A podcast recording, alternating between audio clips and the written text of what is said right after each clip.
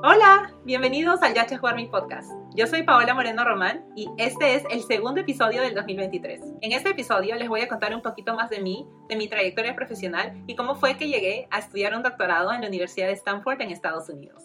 Para comenzar, como ya dije, me llamo Paola Moreno Román, yo soy de Perú, nací y crecí en Lima, Perú, en 1990. Ahorita tengo 32 años y me gradué del doctorado hace tres años en el 2019.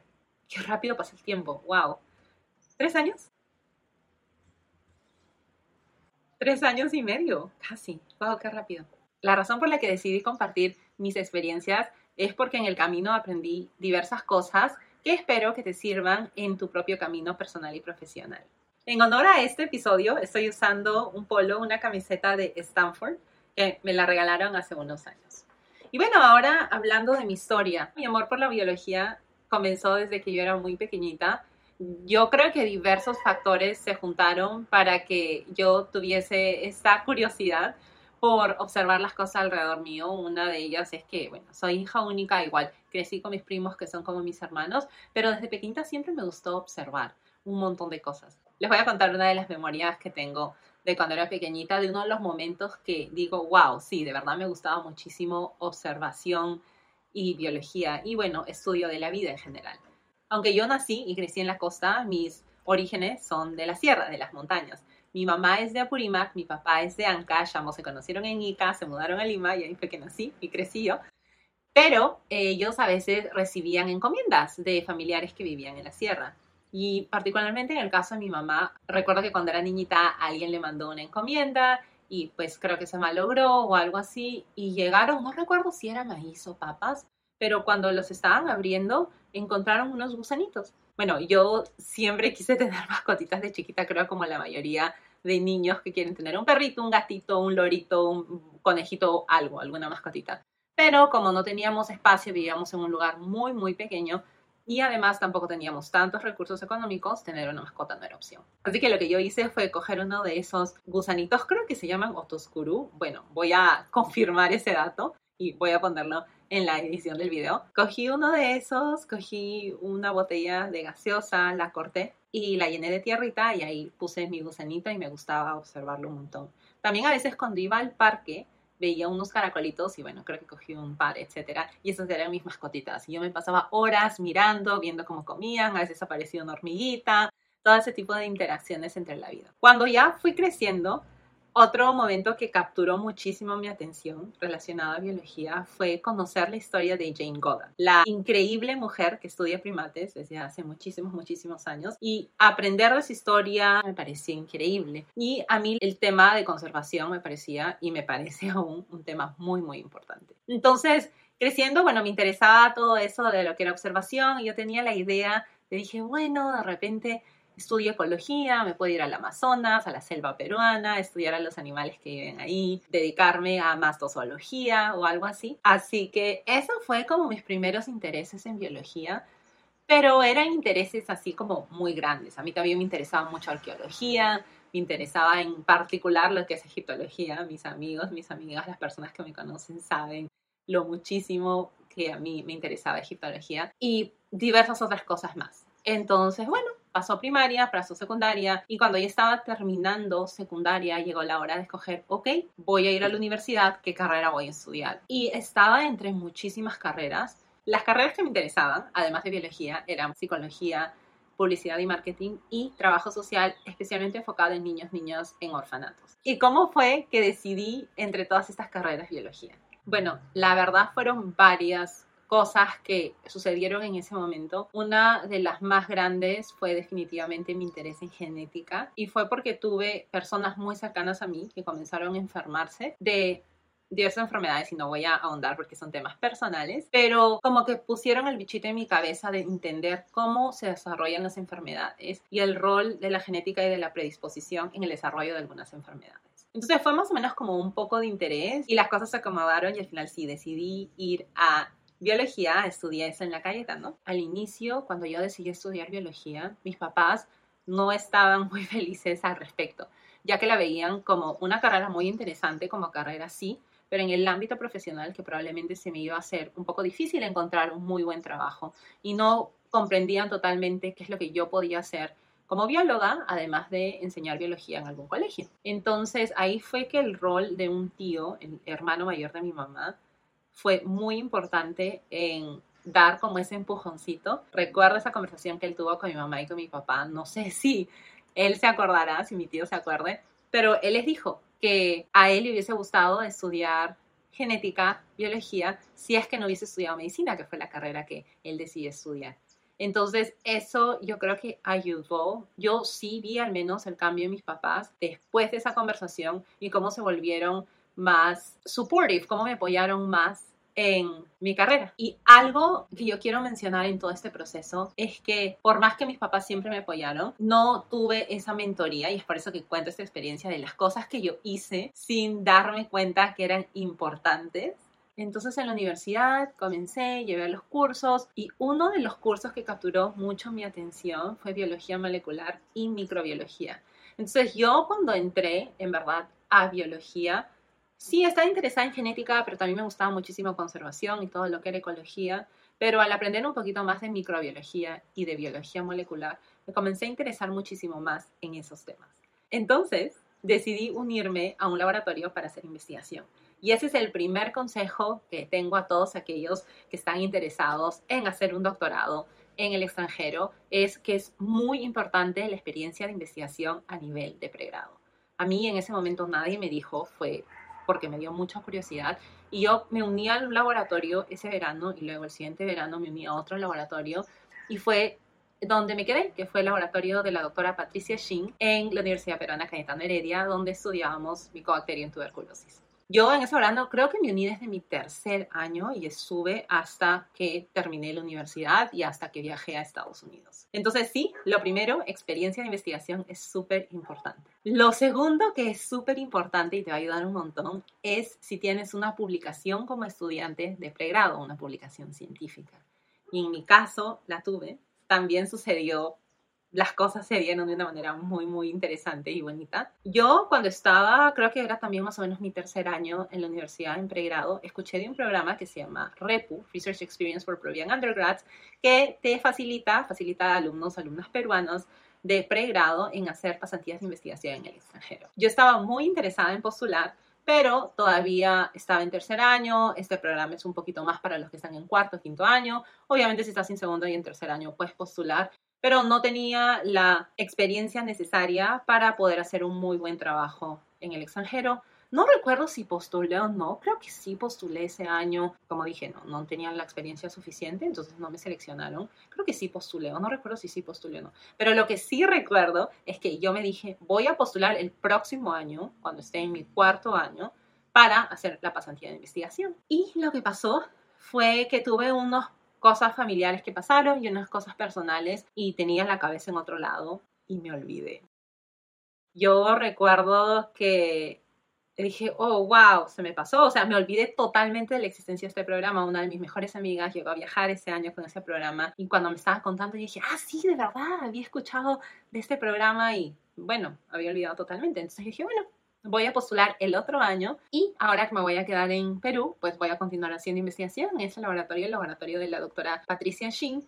Y fue ese verano, el trabajo de investigación que hice ese verano en Perú, en Lima, el que culminó en una publicación. Y con esta historia quiero comentar que si es que ustedes han postulado a algo o tienen en la mira un objetivo y aún no se da por cualquier razón, como simplemente te olvidaste o tal vez postulaste y no te aceptaron, entonces, bueno, busca qué cosas puedes hacer en ese tiempo y hasta te puedes sorprender. A mí en ese momento nadie me había dicho lo importante que eran las publicaciones científicas y cómo incrementan tus chances que te acepten en un programa de doctorado. Simplemente en, en mi caso las cosas se dieron, pero al pasar de los años sí me di cuenta de lo importante que había sido. Entonces, bueno, eso se dio en mi cuarto año y en Perú, si no están familiarizados con el sistema educativo pregrado, dura cinco años.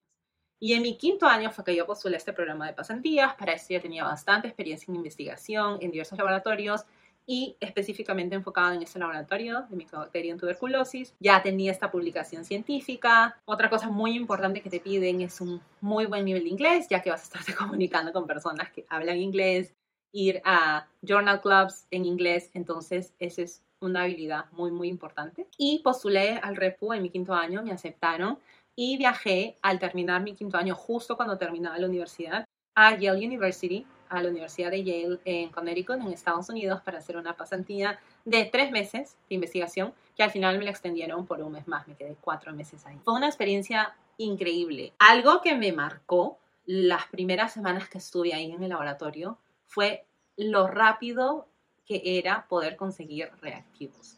Y estoy hablando de hace muchísimos años.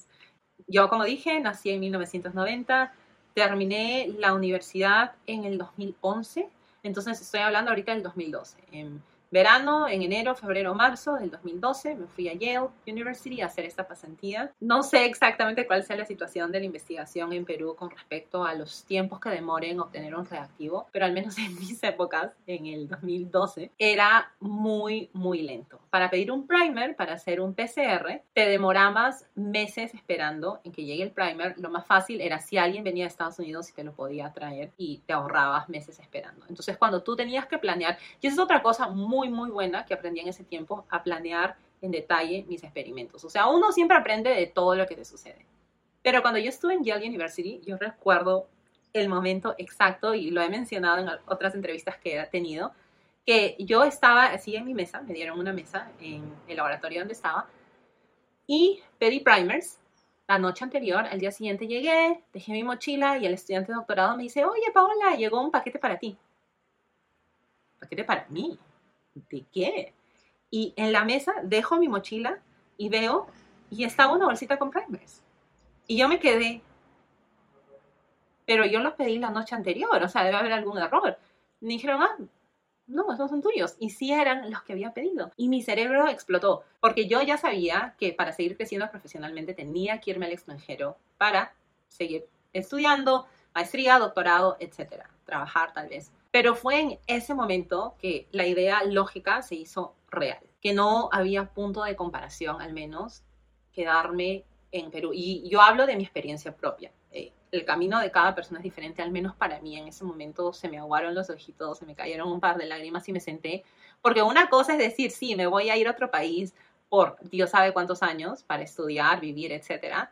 Y otra cosa es que no sea solo una palabra o idea, sino que sea algo concreto. Recuerdo sentarme y tenía la bolsita en mis manos, la pachurré y wow, o sea, me quedé procesando todo eso. Y esa experiencia de la pasantía no solo fue muy enriquecedora a nivel profesional, sino también a nivel personal, ya que pude conocer alumnos de doctorado. Es otra cosa que me sorprendió muchísimo, porque yo sí había escuchado de un doctorado, sí sabía que era un doctorado, pero yo asumía que uno hacía un doctorado pues cuando ya era mucho mayor, en sus 50 años, después de terminar tu carrera, hacías una maestría, te establecías en tu campo y ya muchísimos años después hacías un doctorado, pero conocí alumnos de doctorado que habían hecho un doctorado después de pregrado y tenían solo un par de años más que yo que estaban en doctorado. Y yo me quedé, oh, interesante, yo también puedo hacer eso.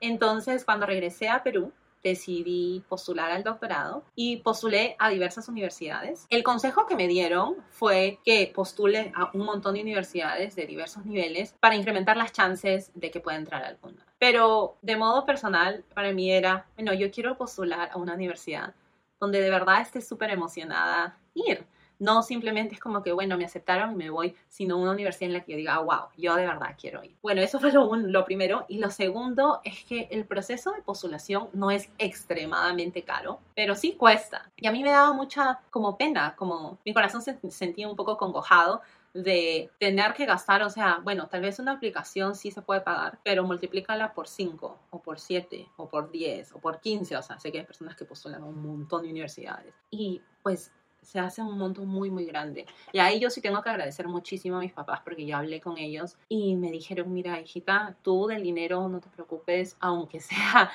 rebuscando entre las piedras, pero vamos a encontrar. Entonces ellos me dieron esa calma porque yo dije, un momento dije, bueno, yo en verdad ni siquiera quiero postular, creo, porque esto está muy costoso. Pero por su empuje, continué el camino de postulación. Tuve que dar unos exámenes. En esa época era mandatorio que des el examen del GRE. Ahora muchísimas universidades lo han hecho opcional. Todos los pasos fueron tomar el examen, escribir unos cuantos ensayos, llenar los formularios, mandarles tus notas, etcétera, etcétera, etcétera. Y acá viene otro punto que yo había hecho bien en mi vida y que nadie me había dicho que me iba a ayudar muchísimo para el doctorado y que luego descubrí que sí fue súper importante años, años después, fue hacer actividades extracurriculares. A mí siempre me ha gustado muchísimo el tema de ayuda social desde que era chiquitita y yo eso se lo agradezco también muchísimo a mis papás, ya que por más que no teníamos muchísimo dinero, bueno, en verdad no teníamos casi nada de dinero cuando yo era pequeñita y luego fuimos volviéndonos más estables económicamente,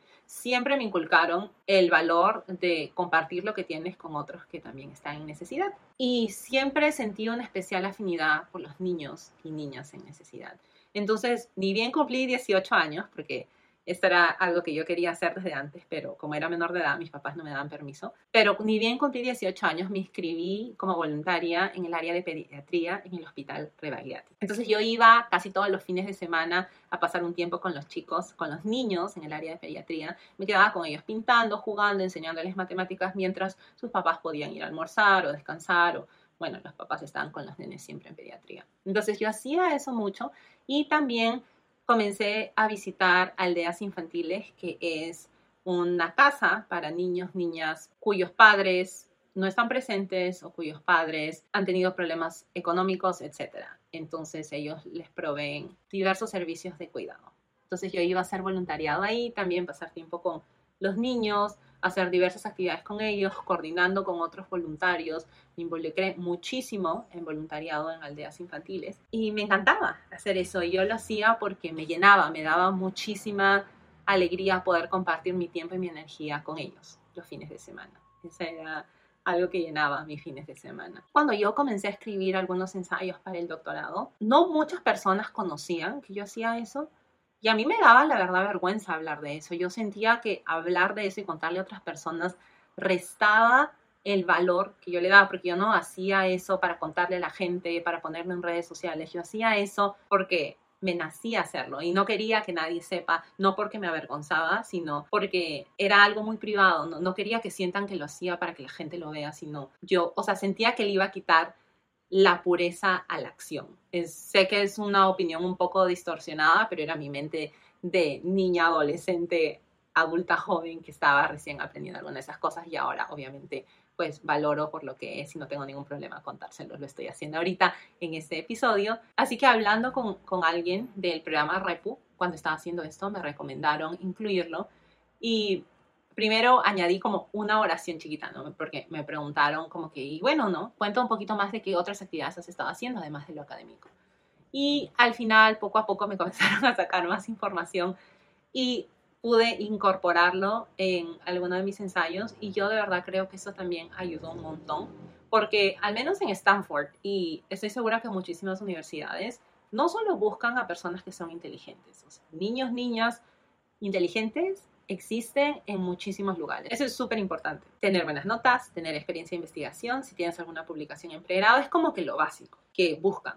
O de repente algunos que trabajan después de pregrado y tienen también mucha experiencia de investigación en ese nivel. Esas son cosas que casi todas, por no decir todas las universidades, en mi opinión, buscan. Alumnos que son académicamente brillantes con mucha experiencia de investigación práctica, no solo teórica, ojo. Pero también que sean líderes en diversas partes de su vida. Y como yo estaba muy involucrada en la organización de estos eventos de ayuda social, yo creo que eso me ayudó bastante en el proceso de aplicación. Yo estoy hablando de en base a mi experiencia, las cosas que, que me sirvieron y que aumentaron las chances que me acepten en Stanford. Así que ese es otro punto que quiero mencionar en la lista. Creo que es el cuarto punto, si es que no me olvido, que es cuál es tu superpoder, cuál es el área en la que sobresales en la que eres un líder, además de obviamente ser bueno académicamente, tanto teórico como en práctica. Como mencioné, yo le digo a esto como un superpoder. Yo tuve una amiga en el doctorado que ella era una bailarina profesional de salsa. Tuve otra amiga que estuvo muy involucrada en organizaciones estudiantiles en pregrado. En resumen, ¿cómo puedes demostrarles que eres un líder no solo académicamente? Eso es algo para tener en cuenta. Y bueno, Terminé el doctorado en el 2019, como mencioné, me quedé un año más como postdoc en el laboratorio en el que estaba y no fue un postdoctorado, o sea, fue un postdoctorado real, pero en verdad no era que yo tenía intención aún de continuar en academia, sino era porque quería terminar un proyecto que se va a publicar pronto, ojalá en las siguientes semanas, ya fue aceptado. Y después, en el 2020, me uní a la compañía en la que aún trabajo, Folscope, que está en el área de divulgación de ciencia. Tiene un microscopio de papel que se llama Folscope también, y yo trabajo en el área de alianzas estratégicas y apoyo en diversas otras tareas necesarias también. Y me encanta esta compañía porque puedo conectar con las personas. Y eso es todo por el episodio de hoy. Espero que estos consejos que he mencionado en base a mi experiencia les hayan servido un poco. Tal vez a futuro haga otro video hablando un poquito más en detalle de mi experiencia en el doctorado y lo que aprendí ahí. Pero esto es en resumen las cosas que yo hice sin darme cuenta durante mi crecimiento hasta antes de postular al doctorado que yo siento y creo y en base a las conversaciones que he tenido con otras personas me ayudaron a que me acepten en el doctorado en Stanford. Y fue una experiencia muy, muy bonita, con muchos altos y bajas, pero de eso hablaré en otro episodio. Muchísimas gracias por tu tiempo y hasta el otro episodio. ¡Chao!